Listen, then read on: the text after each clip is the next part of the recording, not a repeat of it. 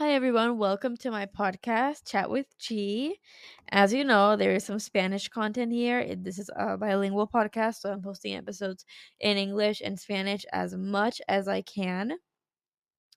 So, I'm going to talk about looks maxing. It's been a trend on TikTok. You guys heard of Mog, all of that. So, I'm excited to share this.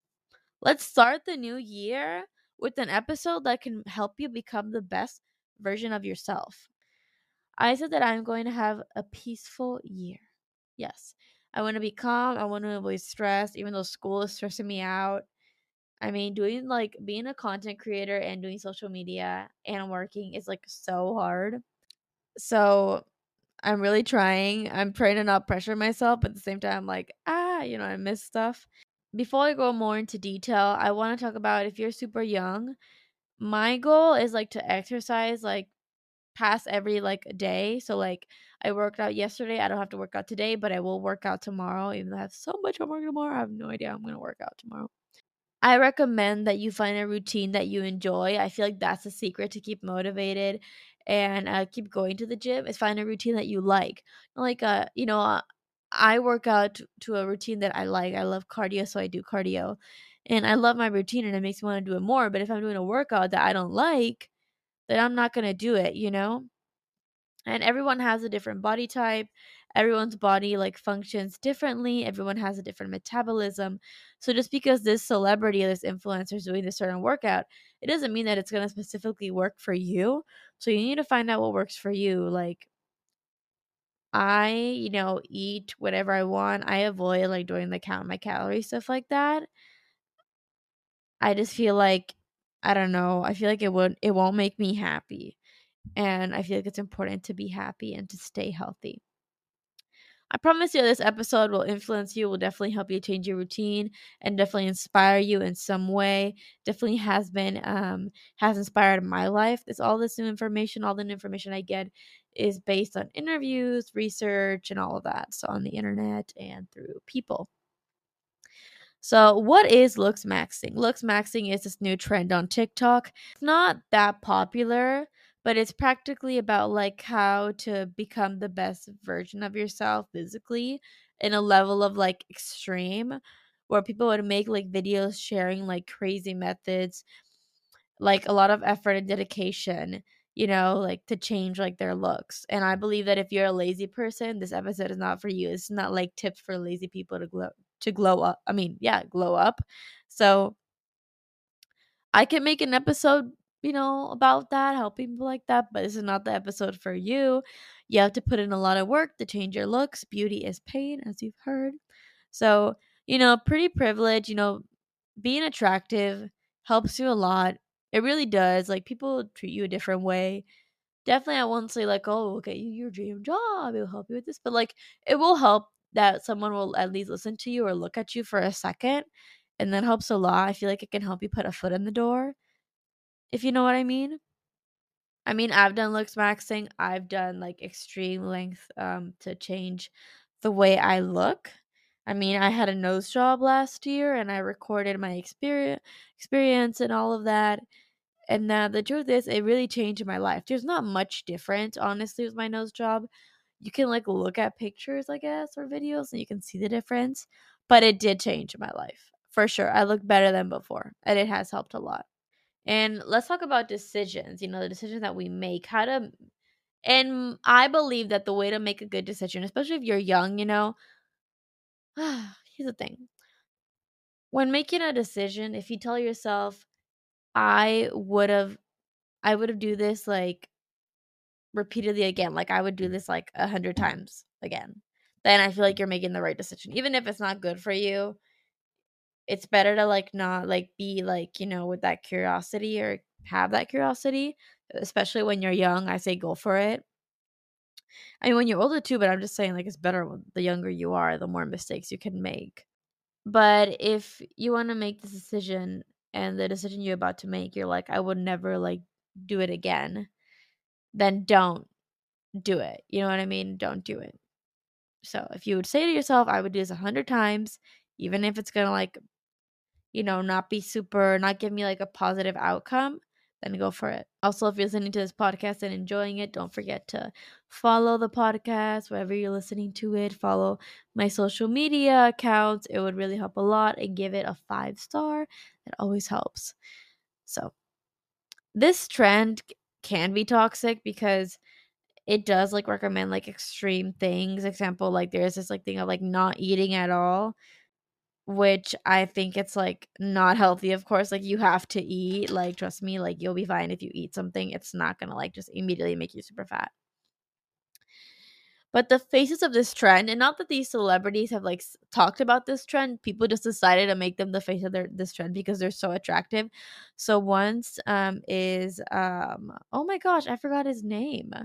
Shoot, give me a second, guys. Let me look it up. Okay, so the first one is Chico. Um, I'm not gonna say his last name because I don't want to pronounce it wrong and offend anyone.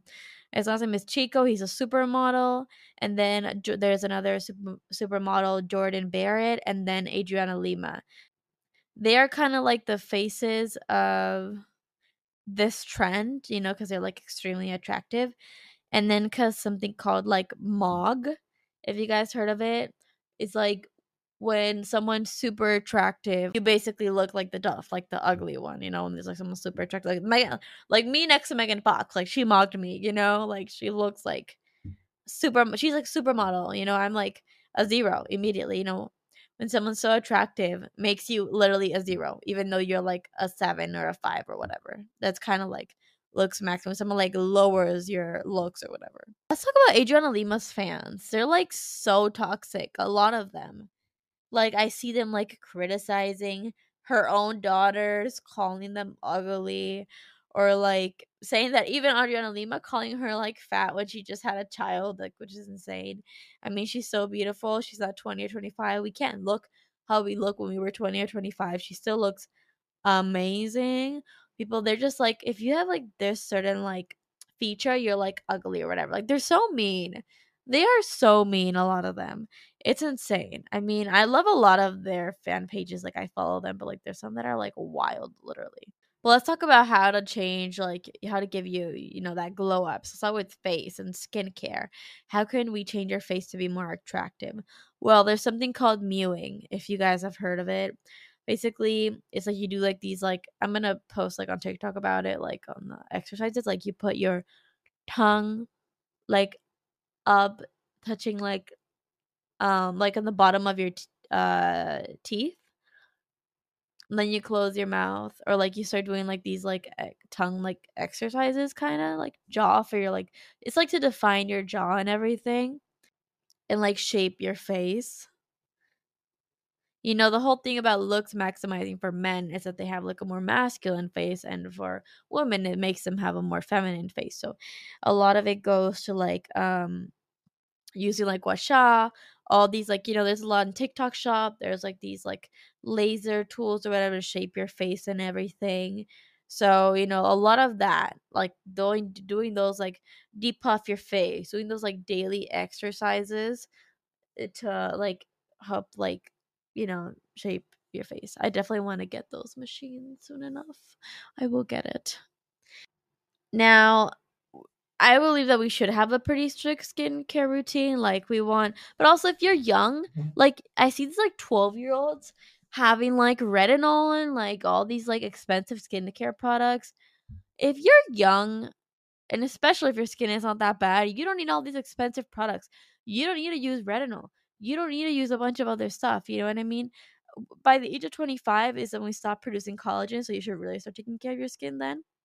But if you're so young, if you're a teenager, use the basic a good cleanser, a good moisturizer, and a good sunscreen. You know, of course, you can use a toner and you know like a good serum but like that's it like you don't need much and you don't need these expensive products remember that when you like change your skincare routine it takes above like two weeks for your skin to get used to like a new product so if you use a new like um skincare product and you break out that's totally normal so i would recommend you know like um using you can use vitamin C. Vitamin C is so good for you. It helps like remove wrinkles. It helps like um keeping like your collagen intact. It's something that Megan Fox uses a lot. It um reduces like dark spots. It makes you look younger. It gives your skin like that glow and it really helps hydrate. If you have dry skin, definitely recommend using vitamin C. Also, it's good to have a teeth whitening serum. I mean, sorry, a teeth whitening, just deep whitening like kit, I meant to say. And then a good eyelash serum to grow your eyelashes. I use GrandeLASH. It works, guys. It's amazing. It really helps grow my lashes. Now, there's something else that people are using that's called um also like oiling or like oil pulling. People are doing. So, for example, you get like coconut oil, you put like a spoon of it in your mouth and you floss like that and you leave like in your mouth for like 10 15 minutes and people do 5 minutes and it's supposed to whiten your teeth and just make you look better which i plan on doing that guys i want to do oil pulling so badly and i have coconut oil i just need to get up and do it also it's an oil that i bought from amazon so i will update you guys on this so follow me on my socials to know about this but volufiline is supposed to make your lips look bigger you know like remove your like dark circles like it's like hyaluronic hyaluronic acid it has right hope I'm not pronouncing it wrong. But it's that and it's been like uh thing that's going on. It tightens your skin. You know, it just helps a lot. So I will let you know if that does if it works, if it actually works. People, there's also a rumor that if you put it in your breast and I mean your boobs and in um your butt, it gives you like a little lift. I'm not saying it's true. I'm just saying it's around, but I'm gonna try it for sure because it plumps everything apparently. Oh, so like a pyramid. Basically, there's like the like taking care of yourself, and then there's like extra like the extreme like taking care of yourself, and there's like doing mewing and like all these like using like these gadgets to like change your face, and and then also like these like extreme diets and everything, and then there is um another like which is like cosmetic surgery to like really like change your looks and give you all that look. So there's like a pyramid. Um, another one is like also, let's talk about a little bit about weight, you know? Hate on me if you want. Being skinny, obviously, it's like the new beauty standard now, and you will be treated differently and just like look better if you're skinny. Now, when I mean skinny, I don't mean like a size zero, I don't mean a size one or a size two. People really like confuse the definition of skinny. You know what I mean? You don't have to be like super, super skinny. Like, you have to be example skinny like Kendall Jenner. Like, I believe there's like different like levels of skinny. But being obese, obese, I'm not saying fat, like obese is not healthy. People who have like these like people who um they're obese and they've like promoted it and like say like I love it and I'm gonna eat whatever I want. This and that and that. And then they die. Like it's not safe. It's like not normal that you have to be in a chair all the time that you can't walk. That is not healthy. Being obese is not healthy. I know why people are promoting it. It's not like body positivity. No. Not in this case. You're not in a healthy position to even say that, you know? You can you don't have to be a size 0, a size 1 or 2 to be skinny. So, you know, I have a different view on that, you know, like that I just want to say that when I mean like being skinny, you know I mean? Just being healthy, having a healthy weight um obviously according to like your height and all of that it's really important i mean and let's talk about a bit i'm gonna give a bit of like my like secrets in a way of like weight and everything and like not being bloated and there's like a lot of like supermodels have the secret is like lemon or lime tea you know like you like no sugar of course and you drink it like daily and it really helps you to like not be bloated. And I do that like almost every day. I mean, every week for sure. I love lime tea. It just tastes so good. And it really like boosts my metabolism. Like I go a lot to the bathroom. Like I I think I poop. Sorry talking about poop. I'm sorry. But like I mean, I poop a lot because my metabolism is pretty fast, but I mean, definitely has been faster now. I poop like not that bad actually, like two, maybe three, three to four times a day. You know, depends. So it's pretty normal, I'd say. But definitely wasn't always like that. You know, I'm definitely a stomach issues girl. But yeah, I mean, it's just the truth. I don't want to go super in depth, you know, in this like weight situation. I definitely did in the Spanish version of this episode. I went all out. But yeah, I mean, take care of your weight, work out, you know, being like fat. I mean, fat, fat and obese is not healthy and it's not cute. just be healthy, you know? But at the same time, you can do whatever you want, your body, your choice. Totally up to that. I'm just saying. And I'm talking about looks maxing. And looks maxing is all about like, you know, like do like these extreme diets and like all of that stuff. I'm not saying you should do that, but I'm saying like the trend is about like also like being skinny. Oh my gosh, uh, talking about that, I posted like an Instagram post about like looks maxing and it had like perfect teeth, like soft lips, whatever. And then it had like a weight and it had like uh I don't really know, like I had like these like I think it was 43 something. I don't remember what it was. But the point is it was a very low weight. People were criticizing me in the comments. Honestly, I didn't even notice. I found it on Pinterest and I was like, "Oh my gosh, that is so low." Like that is that's not even how much I weigh and I'm like super skinny. I was like, "What the heck?" was I doing? Sorry about that. Experiment with makeup, you know, like literally, guys. I did not used to use like bronzer. I would use just like contour. And I was like, why would I use bronzer if I have contour? It's like the same thing. Guys know it really changes you. I swear, like I got the Hourglass concealer. I ran out. I just got a new one. It's gonna be delivered to me. And I use that and I use the Hoola bronzer and it literally makes me look so good. I don't know, just the it, the my skin is tan and just like the tan and everything just fits so well and makes me look so good. I was feeling myself. But I ran out, so I'm using like this other concealer in the meantime. And it kind of sucks. Like it's it works good, you know, but like it doesn't like really give me that like doesn't really match. It doesn't really make my skin shine. Like I don't know how to explain it. Like experiment with concealers and bronzers, guys. I swear it really change the way you look. Experiment with like makeup products, even if they're good products, test others because it can really change the tone of the, your face. I don't know how to explain it, okay? Not like the shape, like the tone. It really just makes you glow up, I promise. And it was hard to get the Hourglass concealer because it was sold out everywhere but experiment with makeup and then with your clothes also like find your color palette which is it's a thing going on some colors make you shine than others i still haven't figured out my color palette i mean my closet is mostly black i have a bunch of black clothes i'm trying to like add color i feel like red is like my color makes me look so i look so good in red and like i feel like i look good in vibrant colors i might be wrong but like i'm not getting rid of my black clothes you know what i mean i'm trying to shop more colorful stuff of course. but yeah, you know, find your color palette, guys. Also, hair color is such a huge thing. Oh my gosh. I want to dye my hair again. I've dyed my hair so many times. I mean, in a year, I dyed my hair like one, two, three, like six times in a year. So my hair's like extremely damaged. So I'm working on like healing it, and then like in the spring or in the summer, like dyeing it again.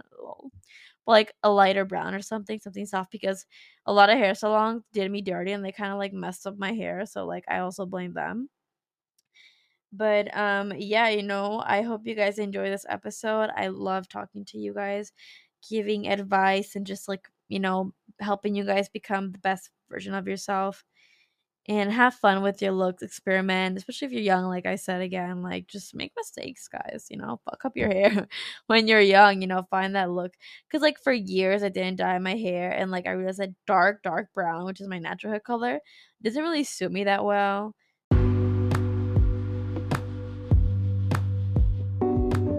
So, yeah, so sometimes your natural color doesn't really suit you. Please let me know if you enjoyed this episode. Reach out to me. I'd love to talk to you. And yeah, kisses. Bye.